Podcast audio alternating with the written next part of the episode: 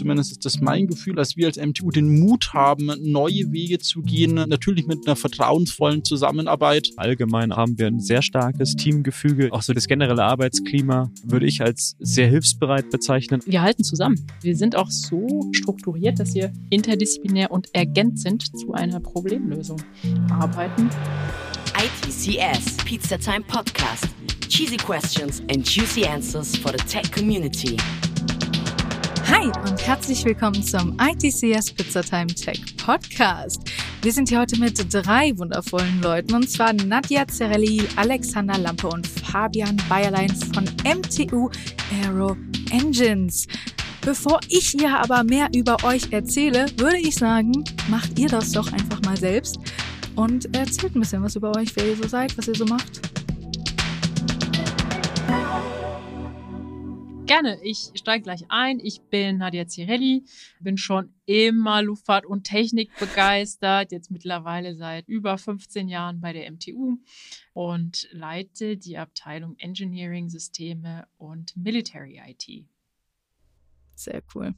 Dann übernehme ich gleich. Ich bin Alex Lampe, ich bin 35, privat verheiratet, zwei Kinder und bin noch nicht ganz so lange bei der MTU. Ich bin seit fünf Jahren dabei und bin hier Teamleiter für die Cloud Services. Das heißt, bei mir dreht sich alles rund um die Cloud. Super, dann mache ich den Abschluss. Mein Name Fabian Bayerlein. Ich bin 34, habe einen kleinen acht Monate alten Sohn, über den ich mich sehr freue.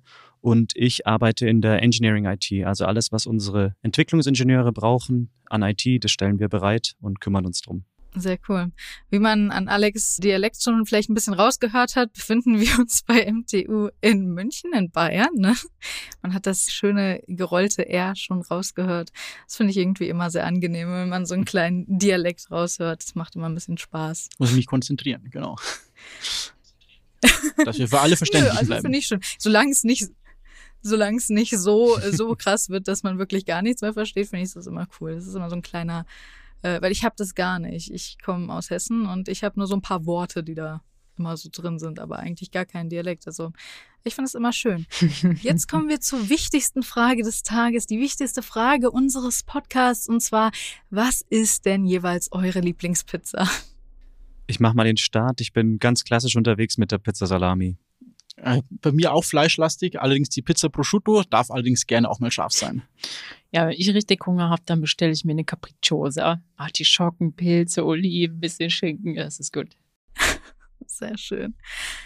Um mal so einen kleinen Einstieg zu bekommen, wer MTU eigentlich ist, was MTU eigentlich so macht. Ihr habt ja schon erzählt, ihr seid, arbeitet alle ein bisschen an verschiedenen Stationen und klangen alle auch sehr interessant. Aber was genau macht MTU und wer sind so eure Kunden? Mhm. Ähm, da steige ich jetzt gleich mal ein, ein bisschen Überblick zu geben und stelle uns meine IT-Community vor, die jetzt vielleicht etwas weniger kennt. Mhm. Die MTU Aero Engines ist Deutschlands führender Triebwerkshersteller und auch eine feste Größe international. Wir entwickeln Triebwerke, wir fertigen Triebwerke, wir vertreiben, betreuen Triebwerke, sowohl zivile und militärische Luftfahrtantriebe und auch stationäre Industriegasturbinen. Um ein bisschen Gefühl zu bekommen, wir sind weltweit an 17 Standorten vertreten und im Moment um die 11.000 Mitarbeiterinnen und Mitarbeiter, Tendenz steigend. Und nochmal ein paar Zahlen zur Einordnung. In jedem dritten Flugzeug weltweit kommen unsere Komponenten zum Einsatz. In den letzten 40 Jahren so in etwa haben wir für unsere international operierenden Airline-Kunden, das sind erstmal unsere Kunden, in Summe 23.000 Shop-Visits abgewickelt. Wer sich ein bisschen mit der Technik auskennt, weiß, was das bedeutet. Das ist eine echt tolle Bilanz und das gelingt uns, weil wir praktisch immer in Konsortien mit anderen Triebwerksherstellern für jede Schubklasse Produkte und Services anbieten. Jetzt habe ich viel über das zivile Geschäft gesprochen, kleine Facette militärisches Geschäftsfeld. Die Bundeswehr ist seit Jahrzehnten unser engster Partner und wir entwickeln auch unterschiedliche Triebwerksarten für Kampfflugzeuge, Helikopter und Transportflugzeuge. Sogar die US-Marine setzt bei diversen Modellen auf unsere Technologie und natürlich kooperieren wir auch sehr stark mit europäischen Partnern. Ähm, ganz tagesaktuell möchte ich fast sagen, äh, ganz jüngst beauftragtes großes Projekt FCAS, Future Combat Air System, ist ein europäisches Projekt, bei dem wirklich modernste Verteidigungs Systeme entstehen und bei denen wir auch in der Triebwerksentwicklung für das neue europäische Kampfflugzeug beteiligt sind. Vielleicht ein bisschen abzurunden, weniger Technik, sondern ein bisschen allgemein auf Zahlen, Daten, Fakten geblickt. Die MTU ist seit 2019 in den DAX aufgestiegen. Wir haben im letzten Jahr einen Umsatz von fast 5,5 Milliarden Euro erwirtschaftet und befinden uns weiterhin ganz klar im Wachstumskurs. Glücklicherweise auch die Corona-Delle ja, hat keine langfristigen Spuren hinterlassen. Ganz im Gegenteil, super erfreulich. Äh, die kommerzielle Luftfahrt wächst ungebrochen. Und natürlich haben wir uns auch sehr ehrgeizige Ziele gesteckt im Kontext klimaneutrales Fliegen. Bis 2050 wollen wir die Antriebe für klimaneutrales Fliegen bereitstellen und natürlich dann damit auch dazu beitragen, die globale Werbung, äh, Erderwärmung zu bremsen. Das ist auf jeden Fall beeindruckend. Fabian, willst du noch was hinzufügen? Dem ist nichts hinzuzufügen. das war mal, das, ja, also ist auf jeden Fall super cool, wie du auch gesagt hast, in jedem dritten Flugzeug. Es gibt schon ein paar Flugzeuge auf der Welt, würde ich jetzt mal so ganz dreist behaupten. Ja, genau. Und die Anzahl der Flugbewegungen steigt auch tatsächlich. Wir haben 2019 äh, äh, erstaunliche Zahl gesehen. Ich könnte die übrigens nochmal recherchieren. Ich habe die jetzt nicht mehr so sehr im Kopf, aber 2020, 2021 ist es um 30, 40 Prozent eingebrochen und wir sind jetzt wieder auf den Zahlen von 2019 angekommen in der kommerziellen Luftfahrt. Und wie gesagt, Tendenz steigend, insbesondere im asiatischen Markt. Sehr cool. Nadja, du hast ja erzählt, dass du schon länger bei MTU bist. Alex, du, dass du ein bisschen neuer bei MTU bist. Wollt ihr alle mal so ungefähr ein bisschen erzählen, wie euer Weg war, hierher zu kommen und was ihr vorher gemacht habt und wie ihr jetzt zu eurer momentanen Position gekommen seid? Ja, gerne. Dann leg ich gleich los, Kollegen. und die, ja. und Ladies an. first. Ladies first, okay. Also ich habe Raumfahrttechnik studiert, bei der MTU auch meine Abschlussarbeit angefertigt im Bereich Engineering und bin dort auch wirklich in der Analytik direkt eingestiegen, habe Turbomaschinen ausgelegt, zivile und äh, militärische nach einigen Jahren habe ich dann die Chance bekommen, an unserem US-Standort in Connecticut, ganz, ganz auch räumlich nah bei unserem größten zivilen Partner Pratt Whitney, haben wir einen Standort. Da durfte ich bei der Zertifizierung eines unserer allerneuesten Triebwerksprogramme unserer neuen Triebwerksfamilie, dem Getriebefan, mitwirken. Sehr spannende, sehr auch technisch herausfordernde Zeit. Diese Triebwerksarchitektur, um einfach mal eine Zahl zu nennen, damit man ein bisschen das einordnen kann, spart Treibstoff, Emissionen im Vergleich zur Vorgängergeneration um 16 Prozent ein. In 60, 70 Jahren Luftfahrt mit der Gasturbine haben wir in Summe 70 Prozent CO2-Einsparung realisiert. Und das ist natürlich dann schon echt nochmal ein ordentlicher Sprung gewesen.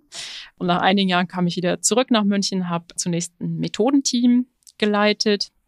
Wir haben uns also auf Auslegungsmethoden, Auslegungsprozesse sehr stark fokussiert. Ich kratze nur an der Oberfläche äh, ein paar Stichpunkte, Multiphysik-Simulationen, automatisierte Optimierungsverfahren, Einsatz von Probabilistik, also wahrscheinlichkeitsgewichteten Aussagen bei der Triebwerksauslegung, ähm, automatisierte interdisziplinäre Prozessketten, Optimierung unseres Solvers, also vieles, vieles mehr, um vor allem die Vorhersagegenauigkeit von Modellen zu verbessern und auch die Durchlaufzeit von Simulationen. Und außerdem hatte ich in der Zeit auch eine Co-Projektleitung gemeinsam mit einem Kollegen aus der IT für unser, ja, wir nennen das PLM-System für die Analytik.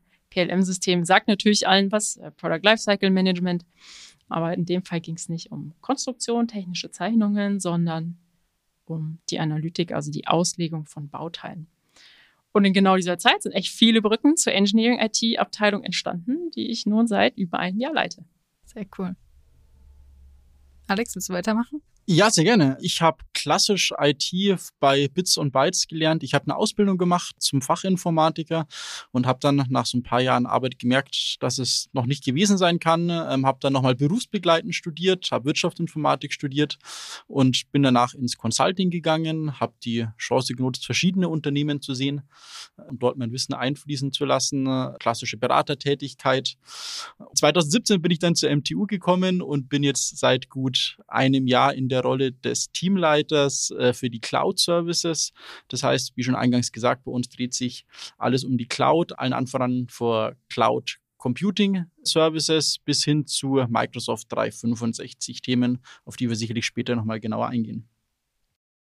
Fabian? Wie sieht's bei dir aus? Ja, mein äh, persönlicher Weg hat auch mit einem Studium angefangen. Äh, ich habe Medizintechnik studiert, hatte aber immer schon so einen starken Software-Einschlag und wurde dann bei dem Institut, wo ich meine Abschlussarbeit angefertigt habe, gefragt, ob ich nicht Lust hätte, eine Promotion anzustreben. Das war so im Bereich Metall 3D-Druck, also additive Fertigung. Und wir haben uns aber auch wieder, hatte ich wieder meinen Software-Einschlag eben mit der Simulation von diesen Fertigungsverfahren beschäftigt. Und ein großer Forschungspartner oder der große Forschungspartner war die MTU Aero Engines. Das heißt, ich habe in den Projekten, in den zwei EU-Projekten, die ich da begleitet habe, erst als Mitarbeiter, dann als Projektleiter, habe ich immer mit der MTU zusammengearbeitet. Und ich hatte aber in dieser Institutszeit natürlich auch mit vielen anderen Firmen Kontakte, verschiedene Industrieprojekte. Und ich muss sagen, so am Ende der Promotion hat man dann so ein kleines Resümee geführt und ich habe für mich ganz klar sagen können, dass die Zusammenarbeit mit der MTU, dieses Fordernde, ne, also man will weiterkommen, man möchte wirklich fachlich Mehrwert generieren, aber immer auch ein fairer Umgang. Das hat immer Spaß gemacht und war irgendwie das, wo ich mich am meisten gesehen habe und habe dann eben nach der Promotion mich nach Stellen umgeschaut in der MTU und bin dann eben in der Engineering IT geleitet, also dem Team, mit dem wir vorher zusammengearbeitet haben, von der Institutsseite her. Und seitdem darf ich hier arbeiten, es ist knapp vier Jahre her und es macht sehr viel Spaß. Es klingt auch so, als hättet ihr alle super viel Spaß bei dem, was ihr macht, was immer super schön ist, mit anzuhören und auch zu sehen in euren Gesichtern, wie gerne ihr darüber sprecht, was ihr macht. Und sprechen wir mal weiter davon, was man so alles bei euch machen kann. Denn ihr macht ja Triebwerke, aber wahrscheinlich ist das nicht das Einzige, was ihr macht. Und da wir ja auch ein IT-Podcast sind, wo ist denn auch bei euch so die IT? Was kann man da denn alles so machen? Weil ich meine, alleine Triebwerke sind wahrscheinlich schon ein extrem komplexes Thema, aber es gibt wahrscheinlich bei euch noch so viele andere Bereiche, in denen man irgendwie arbeiten kann. Unbedingt, ja. Also das, da muss ich jetzt, äh, könnte ich weit ausholen und diesen gesamten vielschichtigen IT-Kuchen beschreiben. Wir haben wirklich sehr, sehr, sehr viele Facetten, die wir vereinen, auch lustigerweise in der Konstellation, wie wir heute zusammen sind. Ich fange mal an bei Infrastrukturaspekten, die uns wirklich auch besonders machen. Wir haben viel über Simulation gesprochen und natürlich passiert Simulation im Sinne der Produktauslegung vor allem im Engineering, aber das hat alles eine Hardware. Facette. Ja, wir betreiben unser mhm. eigenes High-Performance-Computing-Cluster bei uns seit ja, über 20 Jahren jetzt schon wirklich auf einem Top-Niveau. Wir messen uns regelmäßig mit den Top 500 auf der Welt. Und das ist natürlich ein ja, wesentliches Element der Rechenfähigkeit, der Auslegungsfähigkeit, die wir in der Triebwerksauslegung dann realisieren. Wir haben grundsätzlich Infrastrukturbereiche für nicht nur das Engineering, sondern alles, was in dieser Firma läuft, angefangen von MRO IT, Maintenance Repair Overhaul, ja, also für alles, was im Aftermarket passiert, die Shopfloor IT, Fertigung, Logistik, ein produzierendes Unternehmen und alle diese Prozesse und Maschinen sind natürlich schon lange digitalisiert. Wir brauchen auch ab und zu mal in einigen Produktbereichen Elektro- und Regelungstechniker, Mechatroniker. Das kommt vor allem zum Tragen bei den militärischen Testsystemen, Bodendienstgeräten für die Regler. Natürlich machen wir ganz, ganz viel System, Software, Toolentwicklung. DevOps, CI/CD-Pipelines, nutzen moderne ALM-Umgebungen und so weiter. Also ganz großes, breites Spektrum all dessen, was man bei uns in der Team machen kann. Und zu guter Letzt natürlich auch alles, was mit administrativen Prozessen zusammenhängt, ob Human Resources, ob Controlling, ob Finance, ob Vertragswesen, all das ist bei uns natürlich auch nicht nur im Kontext der Digitalisierung, aber spätestens in den letzten vier, fünf Jahren hat es nochmal einen Satz gemacht, nochmal einen Sprung gemacht, weil auch schlicht und ergreifend ja behördliche Rahmenbedingungen sich verändert haben und wir vieles nicht mehr unbedingt in Papierform aufbewahren müssen, also auch mhm. diese Bereiche digitalisieren dürfen, in Anführungsstrichen. Natürlich kommt bei uns im Wesentlichen etwas aus Metall, IT-bezogenes, sowohl Hardware als auch Software, Plastik. Ja. Vielleicht um das zu ergänzen, was die Nadja schon sehr gut gesagt hat, ist, dass wir natürlich auch klassische IT-Support-Prozesse mit begleiten. Das heißt, wir versorgen die MTU mit IT. Das fängt von dem Client an, den jeder MTU-Mitarbeiter hat und endet tatsächlich dann äh, in dem Stück Server, in dem Stück Blech, das die Nadja für ihr High-Performance-Computing benötigt, um ihre Rechenoperationen auszuführen. Die müssen in das Rack reingeschraubt werden im Serverraum, die müssen mit Strom versorgt werden, die müssen verkabelt werden. Und das zählt natürlich auch noch alles zu unseren Aufgaben dazu in der klassischen IT-Infrastruktur. Und ich glaube, das rundet das Bild ganz gut ab. Ja, auf jeden Fall. Also würdet ihr euch wahrscheinlich so als IT-Generalisten und als Hardware-Spezialisten bezeichnen? Ja, ich denke, die Unterscheidung in Generalisten und Spezialisten, also ich würde ganz klar sagen, auch auf der Software-Ebene gibt's beides. Also wenn ich jetzt an mein Team denke, wir haben ganz klar mhm. die Kollegen, die sind super tief in einem Thema drin. Ich denke jetzt an das Thema Rissfortschritt. Ne? Also wie entwickelt sich ein Riss, wie wächst dieser Riss in einem, in einer Schaufel eines Triebwerks? Da haben wir ganz spezifische Methoden, die wir im Fachbereich entwickeln und da sind die Kollegen eben super tief drin. Gleichzeitig gibt's jemanden wie mich und ich darf hier auch arbeiten, der, sage ich mal, so ein Stück weit Softwarearchitektur selber ein bisschen Software entwickeln, verschiedene Komponenten zusammen integrieren. Also auch ich als eher Generalist würde ich sagen, darf mich hier wohlfühlen. Also ich denke, wir haben es auf allen Ebenen, dieses Prinzip, dass sowohl die Generalisten als auch die Spezialisten gewertschätzt werden. Das ist auf jeden Fall, das ist generell super interessant, weil man sich denkt, das ist ja so ein spezifisches Thema, das ihr eigentlich habt und wirklich ein spezifisches Produkt, das ihr letztendlich produziert. Aber wie viel da immer dahinter steckt, ist das, was viele Leute immer gar nicht sehen. Bei euch steckt ja bestimmt auch sehr viel Innovation und Transformation im Unternehmen drin. Letztendlich müsst ihr euch wahrscheinlich auch ständig anpassen und immer wieder gucken und mit den neuesten Entwicklungen gehen der Luftfahrt und allen möglichen. Was sind in euren Augen so die Grundlagen für Innovation oder Transformation? Ich denke, der Bedarf an Veränderungen ist, ist nicht nur auf unser Kerngeschäft reduzierbar, sondern natürlich auch für uns in der IT ähm, ist es unser täglich Brot, mhm. dass wir uns ständig mit neuen Anforderungen oder sich verändernden Anforderungen auseinandersetzen müssen, sei es, dass die von intern bei uns aus dem Fachbereich kommen oder von extern kommen, sei es durch behördliche Auflagen oder sei es durch sich ändernde Marktbedingungen. Wir haben viele Softwarelieferanten, die verändern ihre Produkte für neue Features ein, auf die müssen wir eingehen, die müssen wir anpassen. Also wir haben da schon einen hochdynamischen Markt. Und deswegen ist auch natürlich in unserem Bereich in der IT sehr wichtig, dass wir uns weiterentwickeln. Und für mich ist einer der großen Voraussetzungen für Innovation der Veränderungswille mhm. in der Belegschaft. Neugierig sein, Sachen verändern wollen, Sachen vorantreiben wollen und zu etwas Besseren führen, das ist für mich ein ganz essentieller Punkt, wovon wir im Bereich Innovation profitieren, weil ich mein Gefühl innerhalb der MTU das sehr stark ausgeprägt ist. Dazu braucht es natürlich auch verschiedene betriebliche Voraussetzungen und die finden wir hier tatsächlich bei der MTU. Zumindest ist das mein Gefühl auf jeden Fall, dass wir als MTU den Mut haben, neue Wege zu gehen, natürlich mit einer vertrauensvollen Zusammenarbeit und dass es auch für jeden Mitarbeiter den Spielraum gibt, innovativ zu sein sich weiterzuentwickeln, eigene Ideen zu entwickeln, kreativ zu sein. Und aus dieser Kreativität entsteht natürlich letzten Endes Innovation. Genau, und um das zu ergänzen, auch ganz klar, also das Management hat ein Bewusstsein dafür, dass man natürlich für eigene Ideen entwickeln auch mal Fehler machen dürfen. Da muss es natürlich entsprechende Rahmenvoraussetzungen geben. Nur wenn ich bis Oberkante, Unterkante unter Last stehe und keine freie Minute habe, dann fällt es mir schwer, irgendwo Innovationen zu treiben. Und ich denke, das hat eine große Management-Attention, dieses Thema, dass man irgendwo noch einen Freiraum haben muss, um eben diese Innovationen voranzutreiben, um eigene Ideen zu entwickeln. Auf jeden Fall. Ich finde es generell super inspirierende Punkte, die ihr da genannt habt für Innovation, auch für sich selbst, glaube ich, im allgemeinen Leben. Also klar, auch im Berufsleben, aber im allgemeinen Leben, wenn man vielleicht auch selbst im Leben was entwickeln will oder ändern möchte, dann muss man sich die Zeit dafür nehmen und die Freizeit auch haben, um überhaupt Innovation zuzulassen und Veränderung zuzulassen und eben auch neugierig bleiben und kreativ bleiben. Also fand ich sehr cool von euch. Also ich finde auch, wir haben so wirklich eine ausgeprägte Kultur des Tüftelns, ja. Also äh, ich, ich kann auch gerne mal eine Anekdote beisteuern aus dem Bereich IT. Mhm. Natürlich, das, ja, ähm, tüfteln wir hauptsächlich an Triebwerken, ja, an Triebwerksarchitekturen, aber auch kleine Anekdote aus dem Bereich der IT. Vor ungefähr 20 Na Jahren haben wir, und das waren zwei oder drei Kollegen, die auch heute noch an Bord sind, als erstes großes Industrieunternehmen in Deutschland eine Linux-Cluster-Farm aufgebaut auf der Basis von SLES, also SUSE Linux Enterprise Server.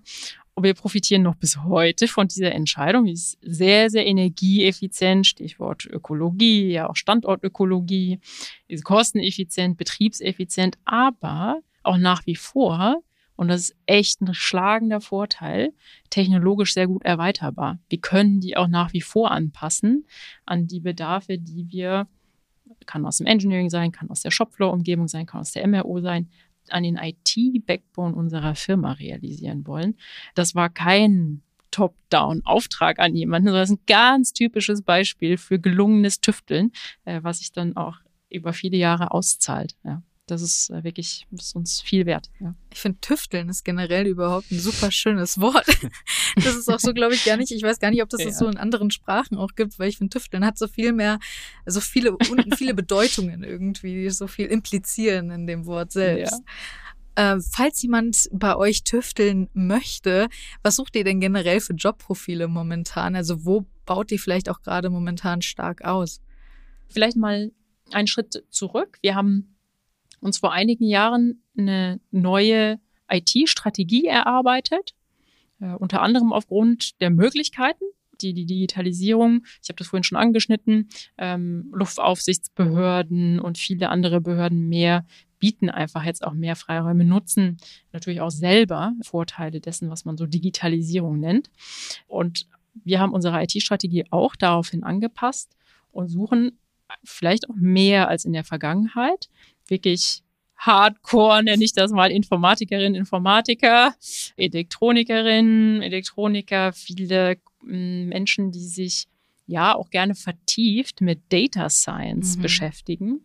Da, wo viele Daten entstehen, kann man sich natürlich auch mit mm, der Entwicklung neuer Geschäftsmodelle befassen. Das ist, würde ich mal sagen, jetzt nicht eine behördliche Einschränkung gewesen, sondern einfach technologisch brauche ich die Grundlagen dafür, um mit diesen Daten umgehen zu können, um die ordentlich ja, zugreifbar zu machen, Antwortzeiten etc.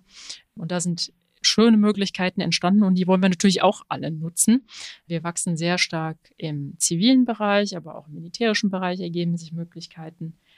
Vor allem, wenn man jetzt in, in meine Abteilung Engineering, Military IT reinschaut, wird man feststellen, dass relativ viele auch Mathematik oder Physik oder eine Ingenieurwissenschaft studiert haben und dann aber in die IT gewandert sind, gerne, gerne auch, ich nenne das jetzt einfach mal Hardcore-Informatik, Werdegänge, ja, die wir jetzt vermehrt auch suchen, um äh, erfolgreich unsere Strategie gemeinsam dann noch mit neuen Kolleginnen und Kollegen umzusetzen. Genau, also ich, ich sage mal von meiner Seite ist noch die Ergänzung. Ich glaube, wir haben viele Kollegen, ich denke gerade an einen direkten Kollegen, der dann quasi von der MTU nach Hause geht und daheim sein eigenes ESX-Host und Cluster weiter betreibt, weil das halt irgendwo auch so ein bisschen sein Hobby gleichzeitig ist. Und wie hast du es vorher genannt, Alex? Es gibt äh, eine hohe Durchdringung von fachlicher Expertise.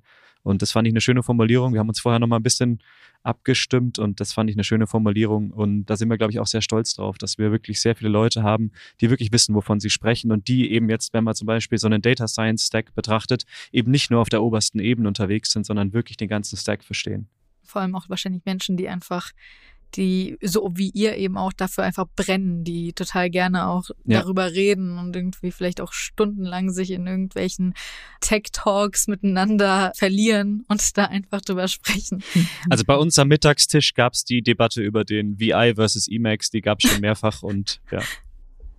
Ja, ich, ich glaube, das gehört dazu, aber ich finde das dann immer super schön, weil man merkt, okay, diese Menschen wissen einfach, dass sie da richtig sind. Die gehören dahin. Die machen, die machen das, wofür sie brennen. Die machen das, wofür sie da sind, gefühlt. Und das, das ist immer super schön. Also wenn ihr euch berufen fühlt, berufen zu also einem Job, dann seid ihr da mehr als richtig. Ich werde später natürlich noch sagen, dass ihr sämtliche Informationen in der Beschreibung findet, aber ihr findet natürlich sämtliche Informationen in der Beschreibung. Aber wir machen erstmal weiter, weil in der Vorbereitung zu diesem Podcast bin ich ein wenig über äh, Abkürzungen gestolpert, die mir noch nicht so viel sagen. Deswegen dürft ihr die mir jetzt gerne erläutern.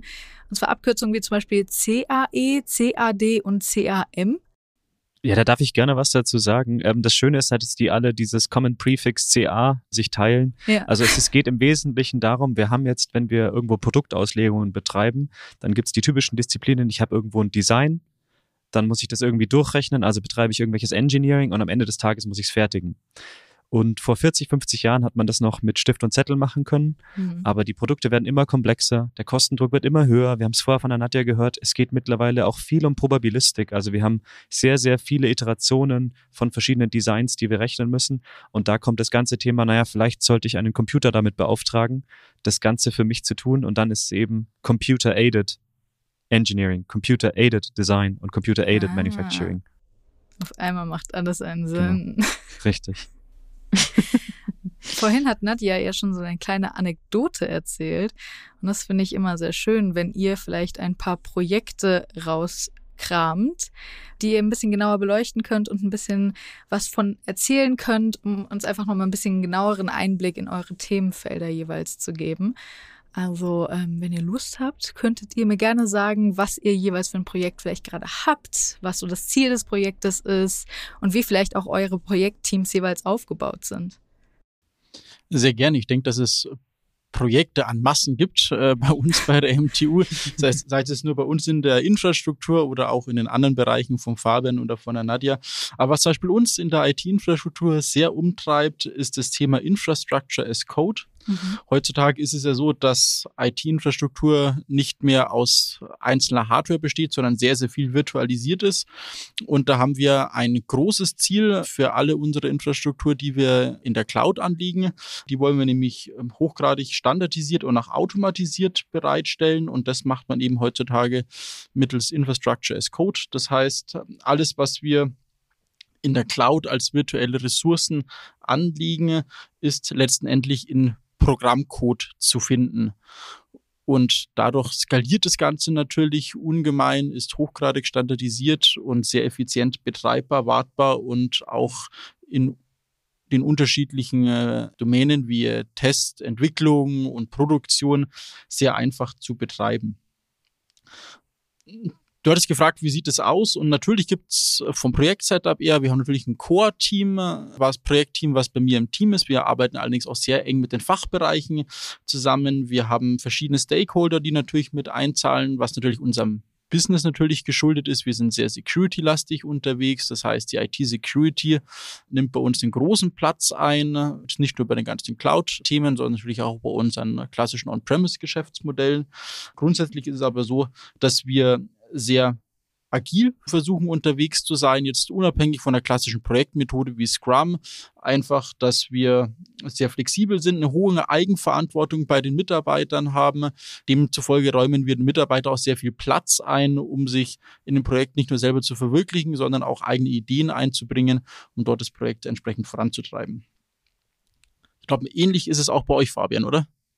Ja, genau. Also was mache ich konkret? Engineering IT. Das heißt, wir kümmern uns eben um Engineering-Leistungen und eine Grundlage für viele dieser Engineering, ich sage jetzt mal Dienstleistungen, Vorgänge, Prozesse sind die Triebwerksdaten. Also wir hängen Triebwerke auf einen Teststand und generieren alle möglichen Temperaturen, Druckdaten, um unsere Modelle zu kalibrieren, zu validieren, Abnahmeläufe und so weiter zu machen. Und alle diese Daten müssen natürlich am Ende des Tages in irgendein System wo ich sie dann hoffentlich auch intelligent wieder rauslesen kann. Und da sind wir gerade in einem großen Modernisierungsprojekt. Das heißt, ich designe gerade oder entwickle gerade das neue System, um diese Triebwerkstestdaten zu speichern und effizient zugänglich zu machen, diesen ganzen verschiedenen Fachbereichen, die an diesen Engineering-Prozessen beteiligt sind. Da sind ein paar IT-Kollegen beteiligt, aber eben Fachbereichskollegen, namentlich so die Triebwerksperformance. Also da geht es wirklich darum, wie effizient ist dieses Triebwerk und wir haben natürlich viele Leute vom Prüfstand, die dafür da sind, dass wir die Daten auch dann tatsächlich kriegen im äh, späteren Betrieb. Und das Ziel ist ganz klar, dass jeder relativ convenient an den Topf an Daten kommt, an den er natürlich kommen darf, aber den er auch braucht, um seine Aufgabe zu verwirklichen. Und wir sind da klassischerweise so aufgebaut, dass wir immer einen IT-Projektleiter haben und einen Fachprojektleiter. Das heißt, ich bin in dem Fall der IT-Projektleiter, stehe da in engem Austausch mit meinem Fachprojektleiter, um die verschiedenen An Anforderungen zu priorisieren, irgendwo auch einen Business Value natürlich dahinter zu sehen und dann die Dinge umzusetzen, die wir für richtig halten. Und da kann ich nur dem Alex recht geben. Das Projekt ist gestartet mit einer relativ lösungsoffenen Spezifikation und mir als Mitarbeiter wird da sehr das Gefühl gegeben, dass ich frei bin in dem, wie ich dieses System gestalte, um die bestmögliche Lösung zu erreichen. Die muss ich dann natürlich abstimmen und da geht man natürlich auch mal in den Steuerungs- oder in den Lenkungskreis und stellt es vor. Aber das ist alles immer konstruktiv, es ist immer eine gefühlte Hilfestellung und nicht so ein Kontrollgremium und deswegen macht es da sehr viel Spaß.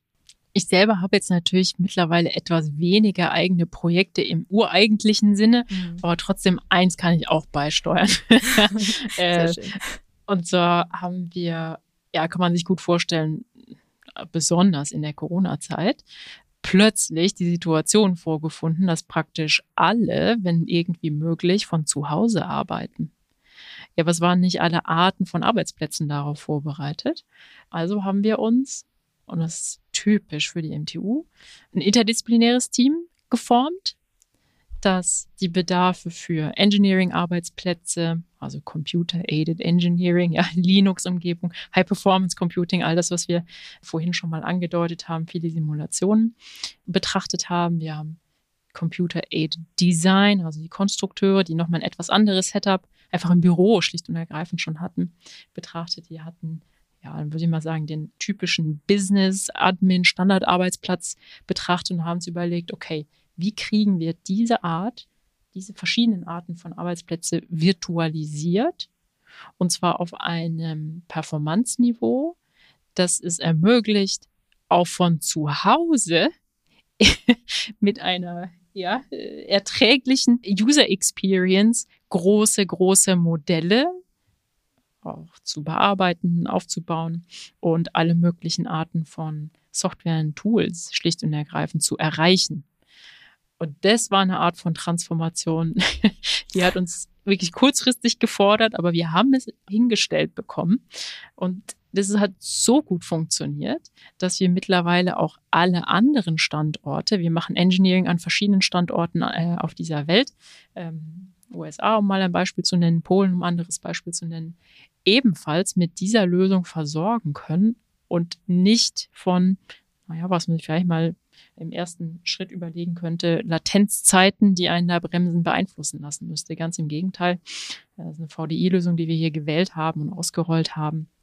Sehr, sehr starke Zusammenarbeit zwischen sehr, sehr vielen unterschiedlichen Fachexpertisen, die hier gelungen ist. Und wir sind echt stolz drauf, jetzt alle Arten, auch ne, verschlüsselten, besonders vertraulichen Daten von Homeoffice aus, aber auch in der Firma bedienen zu können mit dieser Art von Arbeitsplatzlösung. Ja. Das war ja eine Herausforderung für viele Unternehmen und ich finde es immer wieder faszinierend, wie es doch irgendwie die meisten geschafft haben, das zu regeln, damit klarzukommen und irgendwie eine Lösung zu finden und diese Herausforderung anzunehmen und die meisten dadurch auch positive Dinge mitgenommen haben und eher stärker bei rausgekommen sind. Und das finde ich immer super interessant zu hören. Ja, und es kommt auch wirklich gut an bei vielen auch jüngeren Kolleginnen und Kollegen, die wir jetzt einstellen, die einfach mit der Erwartung an Unternehmen herantreten, ich will nicht immer fünf Tage die Woche ins Büro kommen müssen. Ja. ja. Und wir können antworten, einverstanden, wir können das flexibel handhaben. Und zwar wirklich für alle Arten von Arbeitsplätzen und alle Arten von Projekten. Das hat uns was gekostet, aber es ist was wert. das ist auf jeden Fall sehr, sehr viel wert. Ja. Wenn ihr so an eure Projekte zurückdenkt, gab es irgendwas, was euch besonders im Kopf geblieben ist, was vielleicht so das Coolste oder Spannendste war oder irgendwas, wo ihr besonders stolz drauf seid? Also auf jeden Fall im Kopf geblieben ist bei mir ein Projekt, das ich hatte in Vancouver. Die Nadja hat es ja vorher schon gesagt, dass wir international aufgestellt sind. Wir haben einen großen MRO-Business am Standort in Vancouver und dort wurde neuer Standort aufgebaut, neue Räumlichkeiten aufgebaut und ich war Projektleiter für den Aufbau der IT-Infrastruktur und wir hatten einen Zeitslot von ja, etwas mehr als zwei Wochen, um quasi sämtliche Basisinfrastruktur, also quasi Netzwerk, Verkabelung, so die ersten Server an den Start zu bringen, einzubauen, installieren und konfigurieren und so weiter.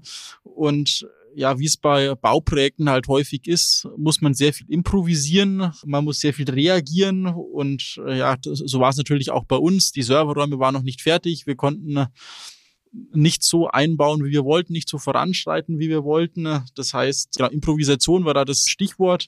Ich habe schon gesagt, um alles rechtzeitig zu schaffen, war es dann zum Schluss so, dass wir die Serverräume geputzt und abgestaubt haben, damit wir natürlich auch die Hardware in Betrieb nehmen konnten, in einem staubigen oder in einem sehr staubigen ähm, Umfeld geht das natürlich auch nicht. Das heißt, genau, da hat auch das obere Management, nicht nur mit mir, sondern auch mit dem lokalen Management dann mit angepackt. Und ja, dieser Zusammenhalt, das hat uns schon sehr zusammengeschweißt. Das ist mir sehr stark im Gedächtnis geblieben. Ich habe auch immer noch sehr gute Kontakte zu den Kollegen darunter, auch wenn ich jetzt seit einigen Jahren schon kein Projekt mehr mit denen habe. Aber ja, ich glaube, sowas schweißt zusammen einfach zusammen im wahrsten Sinne des Wortes im Schweiße gebadet, verbindet einen auch langhaltig, langfristig.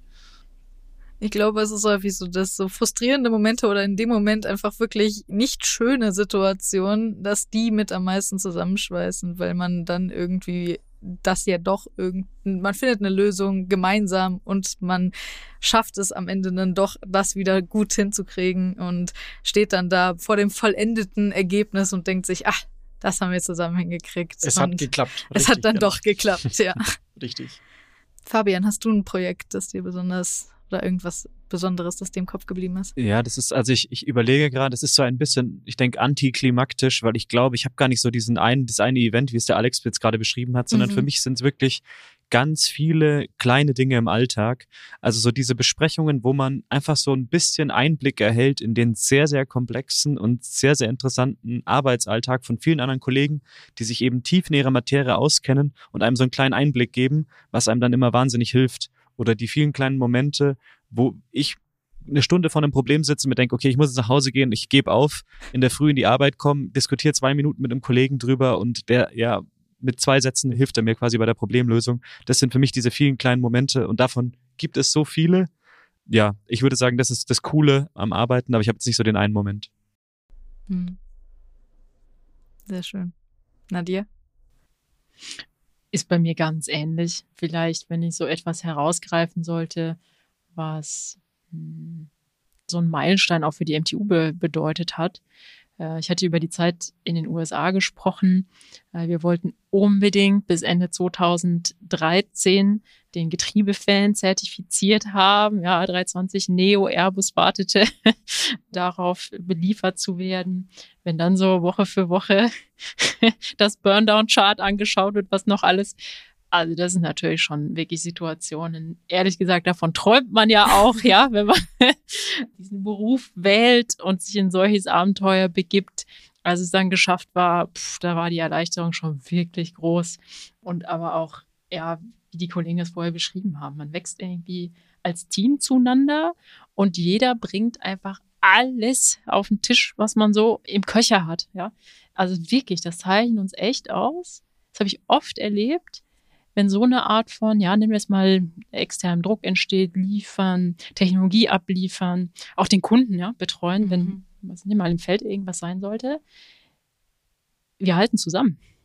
Also wir sind auch so, vielleicht äh, einfach glücklich sein, strukturiert, dass wir praktisch nie in Konkurrenz zueinander auftreten, sondern interdisziplinär und ergänzend zu einer Problemlösung arbeiten und natürlich, also es gibt dann diese einzelnen Momente, wo jemand mit richtig viel Erfahrung oder einfach richtig klugen Idee plötzlich denkt, Mei, jetzt ist gerade das Licht angegangen, ja, das tut so gut und jeder bringt mal was mit und ja, also vielleicht, wenn ich sowas sagen müsste, die Neo-Zertifizierung. Ja.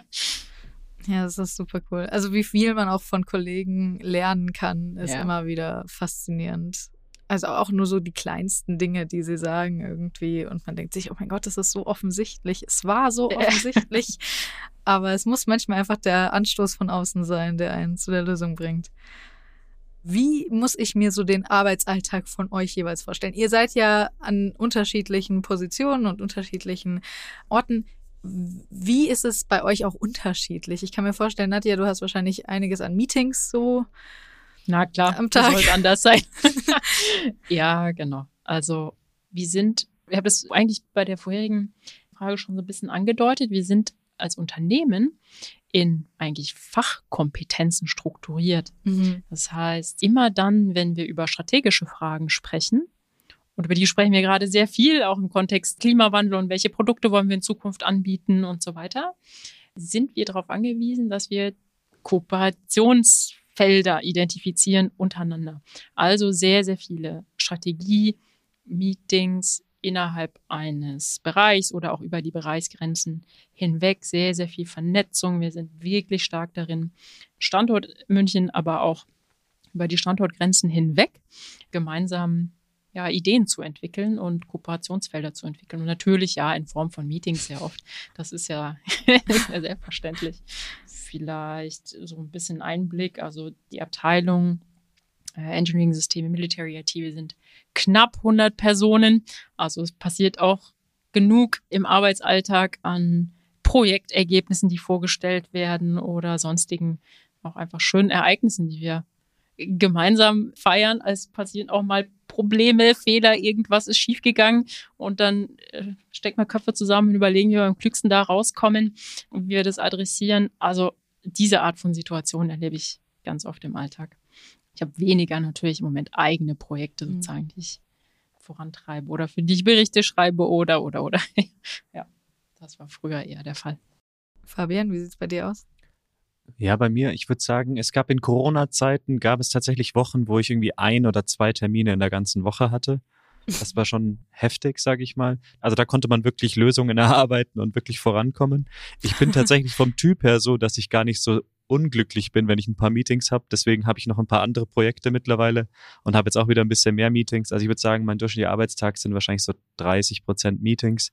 Und dann habe ich aber noch viel Zeit, um mit Kollegen gemeinsam an Lösungen zu arbeiten. Ich habe Zeit, auch wirklich zu implementieren und mich in Abstimmung zu begeben. Also das ist für mich ein sehr schöner Mix. Ich habe ganz klar auch wirklich Kollegen, die immer noch bei 90 Prozent, 95 Prozent Entwicklungstätigkeit und wirklich konzentrierter, in Anführungszeichen, Stillarbeit sind. Aber es ist sehr cool, dass du dir das so anpassen kannst, Genau, wenn du ja. dann auch gerne haben möchtest und brauchst, vielleicht auch, um produktiv zu arbeiten. Genau, absolut. Ja, das war echt, das funktioniert sehr gut. Ich glaube, dass es auch sehr projektabhängig oder teamabhängig ist. Mhm. Bei uns ist zum Beispiel anders. Wir sind natürlich äh, nahe am Endkunden, auch mit unseren Diensten, die wir anbieten. Das heißt, wir haben sehr viele Meetings, leider nicht so äh, wie beim Fabian, dass wir zu wenige Meetings haben, sondern wir haben eher zu viel Meetings. Wir haben es dann sogar so gemacht, dass wir so einen meetingfreien Nachmittag eingeführt haben. Ähm, das ist bei uns klassisch so am Teamtag. Mittwoch ist immer so unser Teamtag und da schauen wir, dass wir am Nachmittag eigentlich keine Meetings machen, sondern da eigentlich so, ich habe mal gesagt, wir arbeiten wie vor Corona zusammen, einfach normal im Büro. Keiner hat irgendwie den Stöpsel am oder im Ohr. Man arbeitet einfach und man geht rüber und deswegen läuft es auch bei uns unter dem Titel Open Door, dass man einfach mal zum Nachbarn ins Büro gehen kann, fragen zum einen mal, wie es natürlich geht, mal den privaten Smalltalk hat, aber auf der anderen Seite auch fachliche Themen kurz und schnell diskutieren kann. Das hast du ganz cool jetzt eingeleitet, weil ich nämlich als nächstes fragen wollte, wie denn bei euch so generell das Arbeitsklima ist und wie es so ist, bei euch zu arbeiten. Und da hast du jetzt gerade ja wunderschön gesagt, dass zumindest bei euch dieses Open-Door-Ding so ein Thema ist und dass man einfach, zumindest wenn ihr den meetingfreien Nachmittag habt, dass man dann zumindest einfach mal reinlaufen kann zum anderen und einfach mal sagen kann, jo, hier, wie läuft's bei dir? Kannst du mir helfen? Oder ich habe eine Idee oder wie sieht es denn generell aus bei MTU, das Arbeitsklima? Also ich denke, um auch bei diesem Open Door Thema, das ist Aufschlag zu nehmen. Ich glaube, dass äh, Corona schon viel verändert hat, die Zeit, wo wir alle zu Hause waren und dass es auch bei uns als MTU gebraucht hat oder zum Teil auch immer noch braucht, wieder die Leute ins Büro zu bringen und zu motivieren, zu sagen, hey, kommt rein, sozialisiert euch wieder, sprecht mit anderen und durch die Bank, glaube ich, kann man sagen, dass das Feedback von jedem, der wieder öfter oder regelmäßig reinkommt, positiv ist, sagt, das macht Spaß, mit den Leuten zusammen zu arbeiten und das kollegiale Verhältnis, was ich als sehr hoch bei uns einschätze, das wächst dadurch noch einfach mehr und auch das Teamgefüge wird dadurch einfach besser, weil man unterhält sich nicht nur durch einen Monitor, man sieht sich nicht nur durch einen Monitor, sondern man geht zusammen Mittagessen, man spricht dann doch mal so das eine oder andere Private an, man lernt sich besser kennen und nicht zuletzt ist es ja auch so, dass beim Mittagessen schon die schwierigsten Probleme gelöst worden sind oder beim Kaffee trinken. Ja, auf jeden Fall. Habt ihr noch was zu ergänzen zum Arbeitsklima? Also ich kann aus der CAE-Brille ganz klar sagen, wir sind so ein bisschen, die unsere zwei Teams sind ja quasi, ich nenne es jetzt mal die Linux-Insel so ein bisschen innerhalb der IT bei der MTU. Und ich würde sagen, nicht nur deswegen, aber allgemein auch haben wir ein sehr starkes Teamgefüge. Ich denke auch über die Corona-Zeit haben wir versucht, immer wieder Events zu haben, zur Not im Digitalen uns zusammenzufinden und einfach so ein bisschen im Austausch zu bleiben. Und auch so das generelle Arbeitsklima würde ich als sehr hilfsbereit bezeichnen. Also wenn die Kollegen nicht gerade im Call hängen und eine aktive Rederolle haben, kann man immer sagen, hey, ich brauche gerade mal zwei Minuten deine Hilfe, kannst du mit rüberkommen? Ist normalerweise nie ein Thema. Also würdet ihr auch sagen, es sind eher flache Hierarchien und es ist eher so, dass man auch jeden ansprechen kann, der einem so über den Weg läuft. Was sagst du dazu, Nadja? Ja, da gehe ich sehr gerne drauf ein. Natürlich haben wir, ähm, wir sind im Prinzip in einer Form von Matrix-Organisation strukturiert. Mhm. Das heißt, es gibt Programm, Projektführende Abteilungen und Teams, die natürlich all ihre Rollen dann auch im Laufe der Zeit herausbilden. Es können Chief Engineers sein und vieles andere mehr. Und wir haben die sogenannten Fachabteilungen, ich betrachte die IT auch als eine Fachabteilung. Häufig äh, darüber gesprochen mit dem Kontext des Engineering, aber das ist natürlich auch ein technisches Fachgebiet. Und auch innerhalb dieser Abteilung gibt es natürlich unterschiedliche Rollen und unterschiedliche Verantwortungslevels unbedingt. Ja? Also es wird nicht irgendwie da jeder alleine gelassen und unabhängig von deinem Erfahrungs- und Kenntnis- und Qualifikationshorizont musst du plötzlich alles verantworten. So ist es wiederum auch nicht. Aber was die Ansprechbarkeit anbelangt, wie ist einfach die Kultur, ja, was ist uns wichtig? Ich habe es ich vorhin schon angedeutet. Wir tüfteln, wir wollen einfach eine Lösung. Mhm. Ja, und ich suche das Gespräch in alle Richtungen mit den Personen, mit denen ich eine Lösung erarbeiten kann und die ich einfach mal brauche, von denen ich einfach irgendwann wie einen Tipp benötige. Das habe ich wirklich auch immer so erlebt, egal ob im Engineering oder in der IT. Ich habe jetzt beide Bereiche von innen quasi gesehen und verschiedene Standorte erlebt. Das vielleicht hängt es ein bisschen mit der Firmengröße auch zusammen, ist gang und gäbe. Und was wir in den letzten Jahren noch zusätzlich dazu gekommen ist, ist diese Perdu-Kultur. Mhm. Ja, das war ja, vor 15 Jahren, als ich angefangen habe, nicht so sehr ausgeprägt. Aber das, ähm, ja, es zieht ein, es äh, normalisiert sich. Vielleicht kann man das bei etwas greifbareres Merkmal noch davon, dass sich auch die Filmkultur natürlich modernisiert verändert. Aber diese Ansprechbarkeit, ja, da keine Distanz aufzubauen, nur weil jemand vielleicht eine bestimmte Rolle hat, die galt vorher und die gilt nach wie vor. Genau, also ich kann es nur, ich sage jetzt mal von der normalen Mitarbeiterebene her unterstützen. Also wenn ich die Nadja brauche, weil ich eben ein Thema hat, was auf der Ebene richtig aufgehängt ist. Ne? Wir sind halt zu groß, um so komplett flach zu sein. Dann mhm. wäre die Nadja irgendwie für weiß nicht, wie viele 100 Leute zuständig auf einmal ja. und der FI-Chef für 600. Das funktioniert irgendwie nicht. Mitarbeitergespräche führen dann quasi in vier Jahren. Ähm, das heißt, wir brauchen natürlich Strukturen, aber wenn ich jemanden auf der entsprechenden Ebene brauche, dann kann ich demjenigen einen Termin einstellen, der nimmt sich Zeit, hört sich mein Anliegen an. Und ich glaube, Nadja, du sagst es auch manchmal so schön, Expertise setzt sich durch. Also man wird gehört. Das ist generell immer super wichtig. Und auch das Thema Du, das setzt sich, glaube ich, auch in super vielen Unternehmen immer mehr durch und wird immer üblicher finde ich persönlich auch gut. Wir beim ITCS, bei uns wird ja immer geduzt, bei uns auf der Messe. Aber es ist generell einfach, man merkt, dass das einfach diese Angst nimmt, teilweise auch irgendwie jemanden mal was zu fragen oder jemanden mal anzusprechen, weil es eben nicht so wirkt, als wäre es jemand, der auf einer anderen Ebene ist, sondern man kann einfach mal eben sagen, hey, ich habe eine Frage. Und schon kriegt man sie beantwortet. Und wenn jetzt jemand sich denkt, boah, ich habe total Lust und das klingt echt super gut und ich tüftel unglaublich gerne, deswegen fühle ich mich da wirklich, als würde ich da hingehören. Was sind so aus euren Augen die Gründe, bei MTU zu arbeiten, beziehungsweise was macht MTU auch noch so besonders neben dem Tüfteln? Ich denke, wir haben eine nahezu optimale Unternehmensgröße und natürlich auch in dem Zusammenhang eine optimale Größe für die IT. Und was meine ich damit? Äh, wir sind groß genug, dass wir etablierte Prozesse haben, dass wir Strukturen haben und nicht zuletzt auch die finanzielle Möglichkeiten haben, um auch kostspieligere Investitionen zu tätigen. Auf der anderen Seite sind wir noch was die Nadja vorher gesagt hat, mit der Du-Kultur familiär genug, dass wir eine gute Zusammenarbeit haben und dass man auch die Möglichkeit hat, über den Tellerrand hinauszuschauen, also außerhalb des eigenen Kosmos sich mal zu bewegen, äh, schauen, was machen andere, wie arbeiten andere und auch sehr gut interdisziplinär zusammenarbeiten kann. Ich greife hier das Beispiel mit den internationalen Standorten auf. Das ist natürlich was, was nicht nur aus meiner Sicht hochgradig spannend ist, einfach die internationale Zusammenarbeit, andere Kulturen kennenlernen, andere Arbeitsweisen kennenlernen. Das macht für mich einen Arbeitsalltag häufig sehr erfrischend. Und um auch hier das Wort Tüfteln nochmal zu nennen, so zusammenfassend, die gute Balance zwischen Tüfteln und qualitätssichernd oder, oder Qualitätssicherung beschreibt es eigentlich ganz gut, diesen perfekten Mix, den die MTU sicherlich besonders macht um da noch einen Bezug darauf zu nehmen, ne, die Größe, ich finde es zum Beispiel sehr angenehm. Ich habe viele Freunde, die in Startups arbeiten. Die sind halt alleine für Bereich X zuständig. Mhm. Ich werde jetzt dann ab Mitte Juli sieben Wochen weg sein wegen kombiniertem Elternzeit und Urlaub. Ich muss mir nicht Sorgen machen, dass deswegen die MTU keine Triebwerke mehr herstellen kann.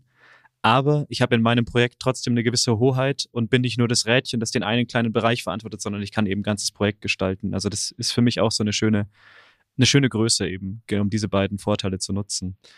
Und was ich tatsächlich von sehr wenig Firmen kenne, und man ist ja dann doch in Austausch mit vielen Freunden und, und Kollegen, ist dieses, wir haben eine Fehlerkulturschulung und ich dachte, die, ja, ist ganz nett, aber das wird wirklich gelebt. Also so dieses, was die Nadja vorher auch beschrieben hat, man hat einen Fehler, man steckt die Köpfe zusammen und schaut, wie gehen wir jetzt nach vorne.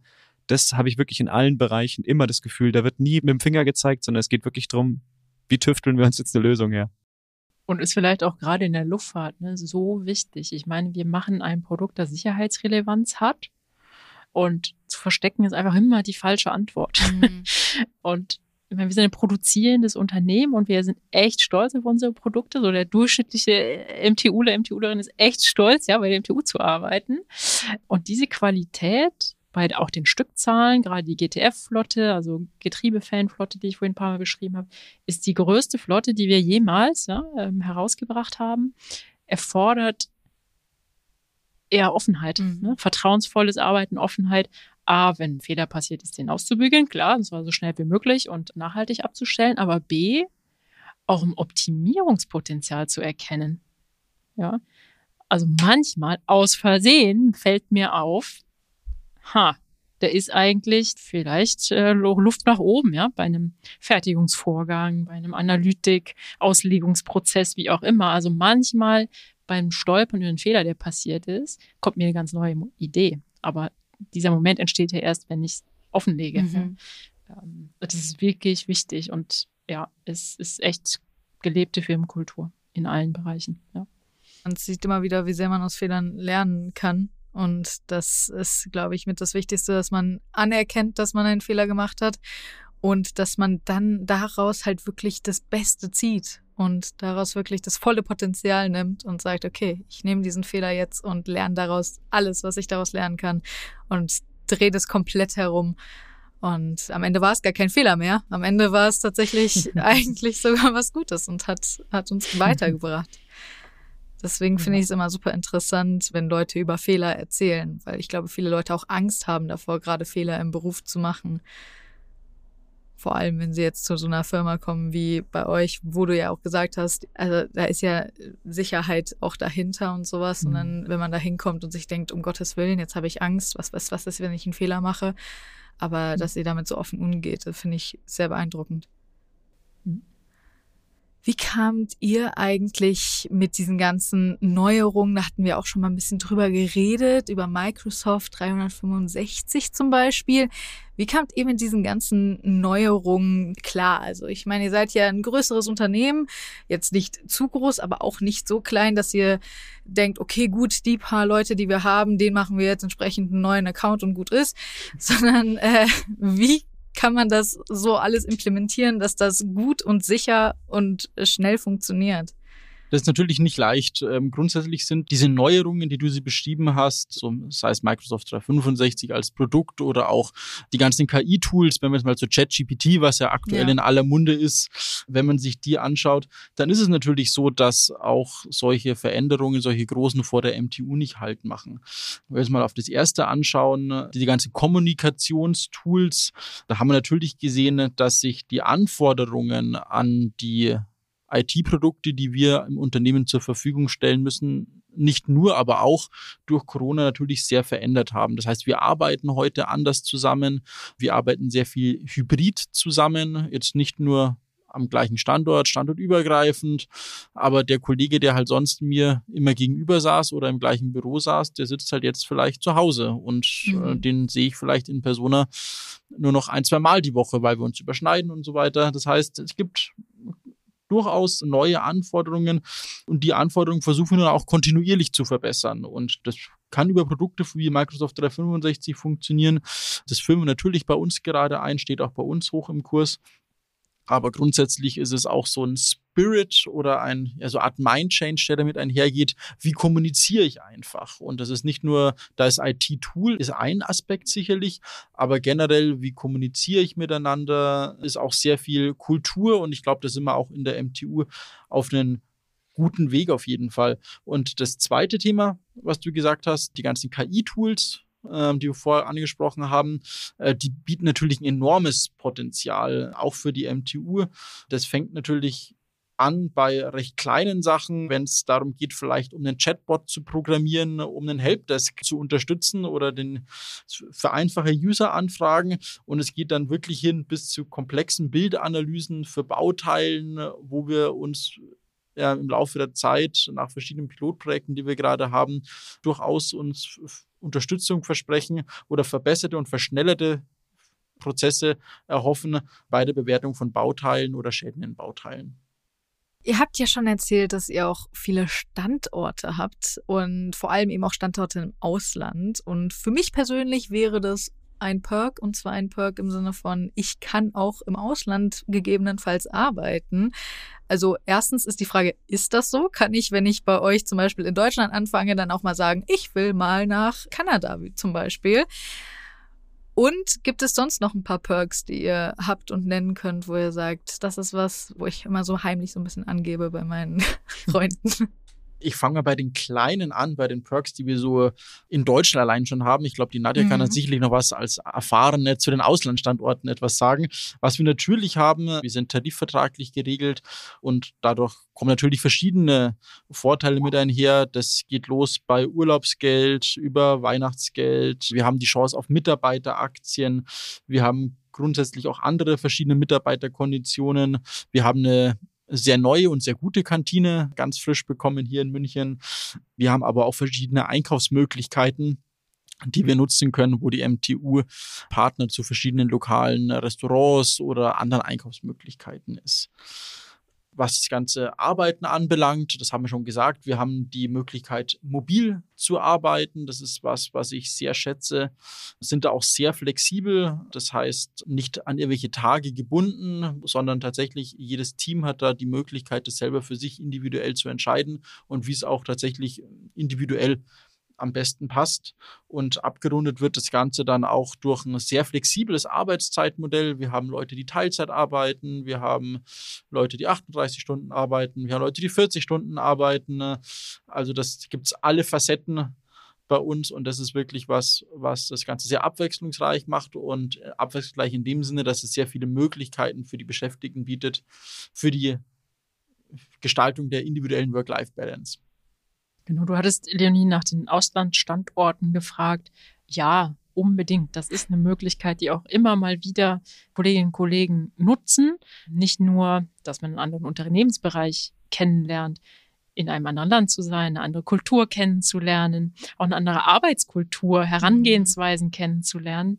Davon habe ich profitiert und äh, das ist nicht nur ein Klischee, das ist auch wirklich so. Ja, das gibt einem irgendwie etwas zusätzlich mit und die MTU bietet das an. Also äh, sowohl im Engineering, aber auch in anderen, auch in der IT-Bereichen der Company ist es gang und gäbe, dass Standort- und auch länderübergreifende Rotationen mal stattfinden.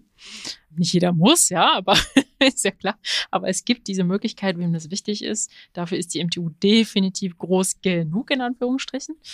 Sonstige Perks, also äh, was auf gar keinen Fall zu kurz kommen darf. Wir haben einen sehr, sehr hohen Innovationsanspruch. Wir sind extrem stark vernetzt, auch in der Forschungslandschaft.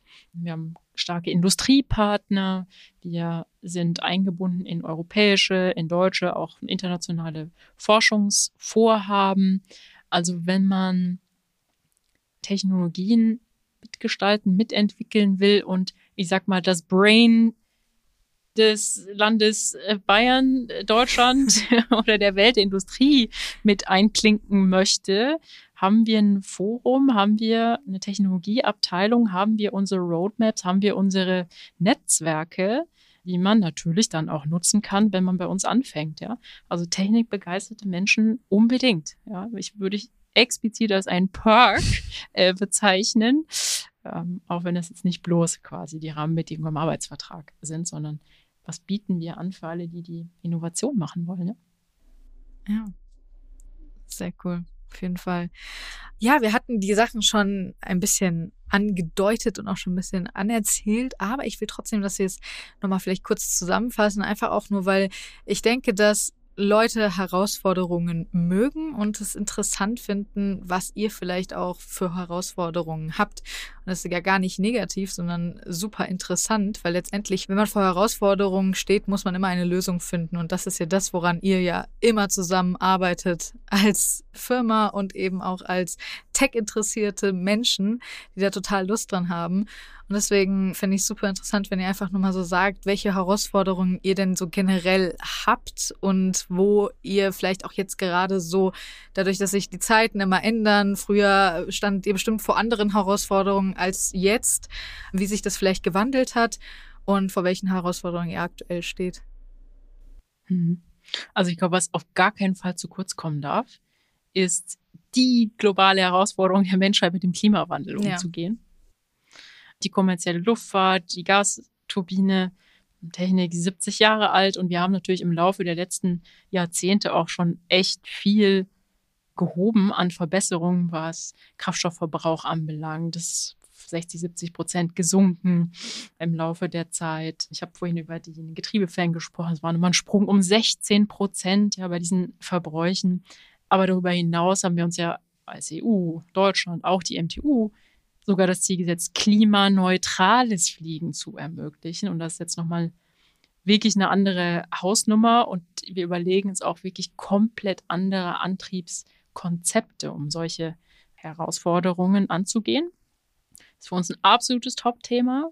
Wir haben sehr gute technische Konzepte und entwickeln also unsere Roadmap, man kann eigentlich sagen, auf zwei Pfaden weiter.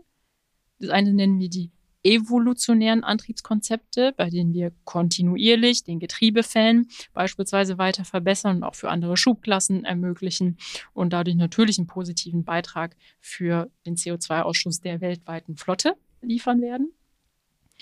Aber wir überlegen uns auch auf dem zweiten Pfad sogenannte revolutionäre Antriebskonzepte. Ohne da jetzt zu viel ins Detail zu gehen, weil dann schalten die ITler ab und das möchte ich unbedingt vermeiden, ja, aber es sei mal gesagt, also die nasse Verbrennung, CO2, Stickoxidemissionen und auch die Bildung von Kondensstreifen reduzieren, wenn es denn gelingt, ja, das zu industrialisieren, das in die Flotten zu bringen. Wir schauen uns an elektrisches und hybridelektrisches Fliegen, hm, beispielsweise mittels einer wasserstoffbetriebenen Brennstoffzelle. Mischformen all dieser genannten Konzepte. Und da wären echte Sprünge möglich und natürlich auch die EU legt Technologieförderprogramme auf. Wir sind super stolz. Wir haben den Zuschlag bekommen für eines der größten Projekte. Unter unserer Leitung treibt jetzt seit Anfang diesen Jahres, wir haben letztes Jahr die Anträge eingereicht, seit Anfang diesen Jahres, ja, kann man sagen, ein Weltklasse-Konsortium aus Industrie- und Forschungseinrichtungen, die Technologiereife dieser revolutionären Antriebskonzepte voran. Und zur Vollständigkeit unbedingt muss gesagt sein, auch Die sogenannten Power to Liquid oder Sustainable Aviation Fuels sind bei uns natürlich auf der Agenda. Das Schöne ist, alle unsere bestehenden Flotten können sofort umsteigen auf diese Kraftstoffarten, ohne zu rezertifizieren. Wir haben auch einige Demonstrationsflüge schon absolviert, TP400 sei mal genannt. Und auch das hilft sehr schnell. Das ist eine Investition der gesamten Gesellschaft, aber würde sehr schnell helfen, diesen Footprint nochmal zu reduzieren, was CO2-Verbrauch anbelangt. Also ja, es gibt große, große Herausforderungen und es ist natürlich kein Geheimnis, dass auch die Luftfahrt immer mal wieder ins Gespräch kommt, wenn es darum geht, welche Beiträge könnt ihr eigentlich leisten. Aber wir besonders als MTU fühlen uns extrem gut, extrem technologisch anspruchsvoll und extrem gut vernetzt aufgestellt, um solche Konzepte auch tatsächlich voranzutreiben und die nicht nur Papiertiger äh, bleiben zu lassen. Ne? Nicht nur groß zu reden, sondern es auch wirklich zu tun. Genau. Ja. Gut, dann ich kann mal von der Seite noch ergänzen, du hattest ja auch gemeint, was ist gerade bei uns ganz aktuell, vielleicht wirklich auf die aktuelle Zeit geschaut. Wir haben aktuell zwei Themen, die so ein bisschen an unsere IT-Infrastruktur und IT-Landschaft reißen. Das eine ist, wir merken, Cloud-Themen werden immer wichtiger. Auf der anderen Seite, die Nadja hat es angesprochen, FCAS, Future Combat Air System, natürlich Anspruch an eine Informationssicherheit, dass alles BSI-zertifiziert ist, dass eben nicht jeder mithören kann. Und das reißt gerade so ein bisschen von zwei Seiten unserer IT-Landschaft. Und da ist gerade ein großes Projekt, dass wir eben es so machen, dass wir unsere IT-Landschaft trennen und dann für beide Welten die besten Möglichkeiten schaffen. Das heißt, in der zivilen Welt habe ich die Möglichkeiten, viel in der Cloud zu machen, weil eben die Informationssicherheit anders gelagert Natürlich muss sie auch beachtet werden. Unsere Partner haben auch zahlreiche Ansprüche daran, dass diese Daten sicher sind, aber einfach ein bisschen anders gelagerte Ansprüche. Da kann man dann eben ein bisschen mehr machen, auch mit Cloud. Und andererseits eben in unserer militärischen Welt auch, sage ich mal, eine gewisse Convenience zu ermöglichen und unseren Kollegen nicht das Leben schwer zu machen. Da trennen wir es eben, um dann beide Welten besser und einfacher und einen besseren Arbeitsalltag für die Kollegen zu ermöglichen. Und dass man eben nicht so viel drüber nachdenken muss, wie geschützt ist diese Information, wo darf die jetzt hin? Ich darf nicht aus Versehen Steuerung C, Steuerung V drücken und alles explodiert. Ganz plakativ gesagt. Ähm, da sind wir gerade in einem großen Transformationsprojekt, denke ich. Das ist super faszinierend. Also natürlich klar, das ganze Klimawandel-Thema ist natürlich eine Herausforderung für die komplette Welt, für jeden einzelnen Menschen. Ähm, aber natürlich gerade auch für euch absolut nachvollziehbar. Aber es ist, wie du ja gesagt hast, ihr arbeitet ja wirklich aktiv daran genau. und äh, sagt es nicht nur, sondern macht ja. es wirklich. Und da seid ihr vielen anderen einen großen Schritt voraus. und das ist super cool auf jeden Fall. Ihr habt diese Herausforderung und sucht ihr als Teams speziell vielleicht noch Menschen und habt ihr da auch spezielle offene Stellen, die ihr hier mal raushauen könnt, wo ihr sagen könnt, ey, ich suche genau explizit die und die Person? Ähm, also ja, wir suchen in der Breite in der IT der MTU. Mhm. Also unbedingt bitte, bitte mal die typischen Jobportale besuchen. Wir haben unser eigenes Jobportal. Also bei wem Interesse geweckt wurde, gibt viele, viele unterschiedliche Facetten von IT-Jobs, die wir grundsätzlich anbieten und jetzt auch zurzeit ausschreiben. Wir haben im letzten Jahr viele Stellen besetzen können. Ähm, einige sind noch offen, ja, also gerne bewerben, gerne bewerben. Was wir auch, jetzt spreche ich jetzt besonders für den Bereich Engineering System und Military IT in den Fokus nehmen, sind auch Kooperationen verstärkte Kooperationen mit Universitäten, Hochschulen, Forschungseinrichtungen, um schlicht und ergreifend auch mal Bachelorarbeiten, Masterarbeiten, Dissertationen Praktika und so weiter anzubieten. Mm, das ist äh, gute Praxis im Engineering und das wollen wir auch ausbauen in der IT.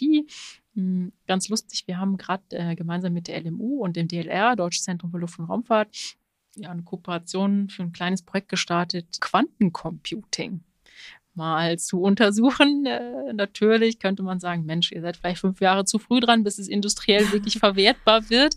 Aber auch da wirklich ganz weit vorne, so ein bisschen, ich nenne es immer den explorativen Teil unseres Berufs auf der IT-Ebene mit zu bedienen, mitzuhorchen. Also äh, das ist uns wichtig. Wir wollen breit aufgestellt sein. Ich habe vielleicht zur Ergänzung unbedingt Shopfloor-IT, Fertigungs-IT, Logistik, der administrative Backbone, wie ich ihn vorhin genannt hatte. In all diesen Bereichen suchen wir zurzeit noch Verstärkung. Die MTU wächst. wir modernisieren. Wir werden als Company auch nochmal einfach eine Kategorie größer, ja, nicht nur wegen der militärischen, sondern insbesondere wegen des zivilen Markts. Also gerne, gerne bewerben. Fabian, hast du noch was hinzuzufügen? Ich glaube, bei uns ganz konkret, wir haben sehr spezielle, sehr mathematiklastige Geometriemethoden. Ich glaube, da ist gerade eine Stelle offen.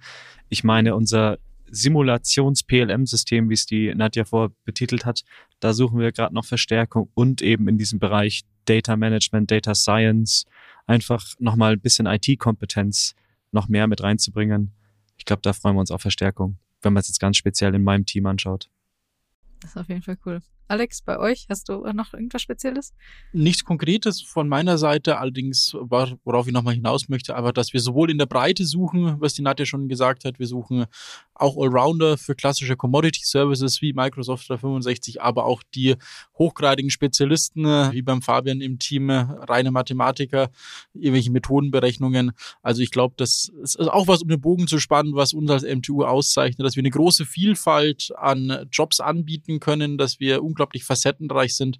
Und das ist was, was uns spannend macht. Und deswegen freuen wir uns auf jeden, der da kommt. Also es ist wirklich irgendwie für alle was dabei. MTU wächst und wenn ihr Teil davon sein wollt, dann guckt in die Beschreibung. Dort findet ihr sämtliche Links, die euch dorthin führen, wo ihr hin müsst, um die Stellen zu finden und dann entsprechend eine Bewerbung abzuschicken.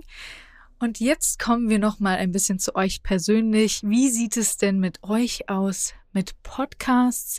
Hört ihr Podcasts? Habt ihr irgendwelche Lieblingspodcasts? Ansonsten könnt ihr auch gerne noch einen Musiktipp irgendwie raushauen oder einen Film- oder Serientipp, falls ihr nicht die Podcast-Fans seid. Hat tatsächlich Podcasts. Es gibt eine ganze Podcasts-Reihe, die ich sehr gut finde. Die heißt Sag mal du als Physiker oder Sag mal du als Chemiker, als Richter, als da gibt es ganz verschiedene Fachdisziplinen, die da vorgestellt werden und sehr einfach erklärt werden.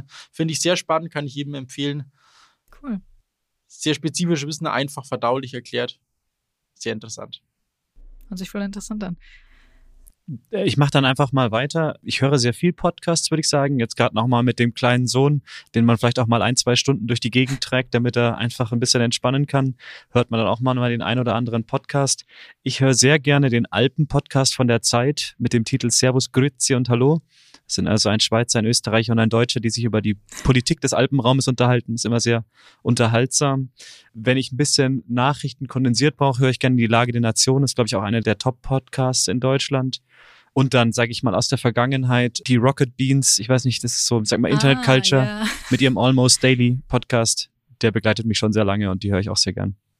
Da kommt Etienne, der kommt aus Frankfurt und ah. ist Eintracht-Fan. Das ist sehr wichtig als äh, Okay, der Herr Gade. mal hier entsprechend zu sagen. ich komme ja aus der Gaming-Szene auch, deswegen kenne ich natürlich die Rocket Beans. Ja. Das ist, äh, Rocket Beans sind immer sehr lustig. Nadja, wie sieht's bei dir aus? Jetzt kann ich ja gar nicht so richtig mitschnacken äh, hier, aber ähm, also ich höre sehr gerne klassische Musik grundsätzlich und ich habe einen Podcast entdeckt, der mir echt gut taugt, nennt sich New Classical Tracks. Und warum ist der so cool für mich? Also vor allem kommen da Musikschaffende eigentlich zu Wort, ja, die mal ein Stück vorstellen, eine CD vorstellen, einen bestimmten Komponisten, Komponistin vorstellen. Das ist einfach eine echt völlig technikfremde, aber schöne Abwechslung. Da höre ich gerne regelmäßig rein und entdecke auch mal ein oder anderes Musikstück, was ich noch nicht kannte. Das klingt voll schön. Ja, ich glaube, es ist auch mal wichtig, vielleicht mal was Berufsfremdes, was Technikfremdes in der Freizeit zu hören und sich mal ein bisschen abzulenken, mal was anderes zu hören, um mal den Kopf frei zu kriegen. Cash. Und Musik ist dann natürlich immer gut. Genau, ja. ja. Habt ihr sonst noch irgendetwas, was ihr unseren HörerInnen mit auf den Weg geben möchtet? Irgendwas Motivierendes, irgendwas Schönes? Zuversicht. Zuversicht für die Zukunft. Also ich finde, wir haben jetzt so in den letzten paar Jahren echt viel, ja, düstere Stimmung und wie wird das und der Klimawandel und Corona und die Vereinzelung und vieles andere mehr erlebt, was ja, also für den Start der 20er Jahre irgendwie bisschen unerquicklich war. Zuversicht. Wir finden Wege, wir sind innovativ, wir sind kreativ und Menschen zusammen können echt tolle Sachen bewegen. Natürlich gerne bei der MTU, aber auch grundsätzlich. vielleicht daran anknüpfen, für mich ein ganz großes Thema, interessiert bleiben, neugierig bleiben, offen bleiben für neue Themen, sowohl im beruflichen als auch im privaten. Ich glaube, das bringt jeden immer nach vorne. Ja, für mich ist es, ich würde sagen, einfach so ein Stück weit habe ich festgestellt für mich, wenn ich einfach mache, was mir Spaß macht und ganz ich selbst bin, dann kommt man auch ganz natürlich in die Position, in die Rolle, in der man sich wohlfühlt. Also vielleicht auch gar nicht so viel planen und sich überlegen. Ich kann auch sagen, als junger Vater plant man auch manches, manches kommt etwas anders. Also einfach ein Stück weit das auf sich zukommen zu lassen und wie die Nadja gesagt hat, Zuversicht. Das sind mal wunderschöne Abschlussworte gewesen. Wenn man hier jetzt nicht motiviert rauskommt, dann weiß ich auch nicht. Äh, danke euch fürs Hiersein. Danke für diesen wundervollen Podcast. Und falls es euch gefallen hat, dann lasst doch sehr gerne Feedback da, schreibt uns eine Mail oder schreibt uns auf Instagram und abonniert den Podcast und wertet den Podcast. All das, ihr wisst genau, wie das alles funktioniert. Und ansonsten hören wir uns bei der nächsten Episode und danke fürs Zuhören. Bis dann. Tschüss. ITCS, Pizza Time Podcast.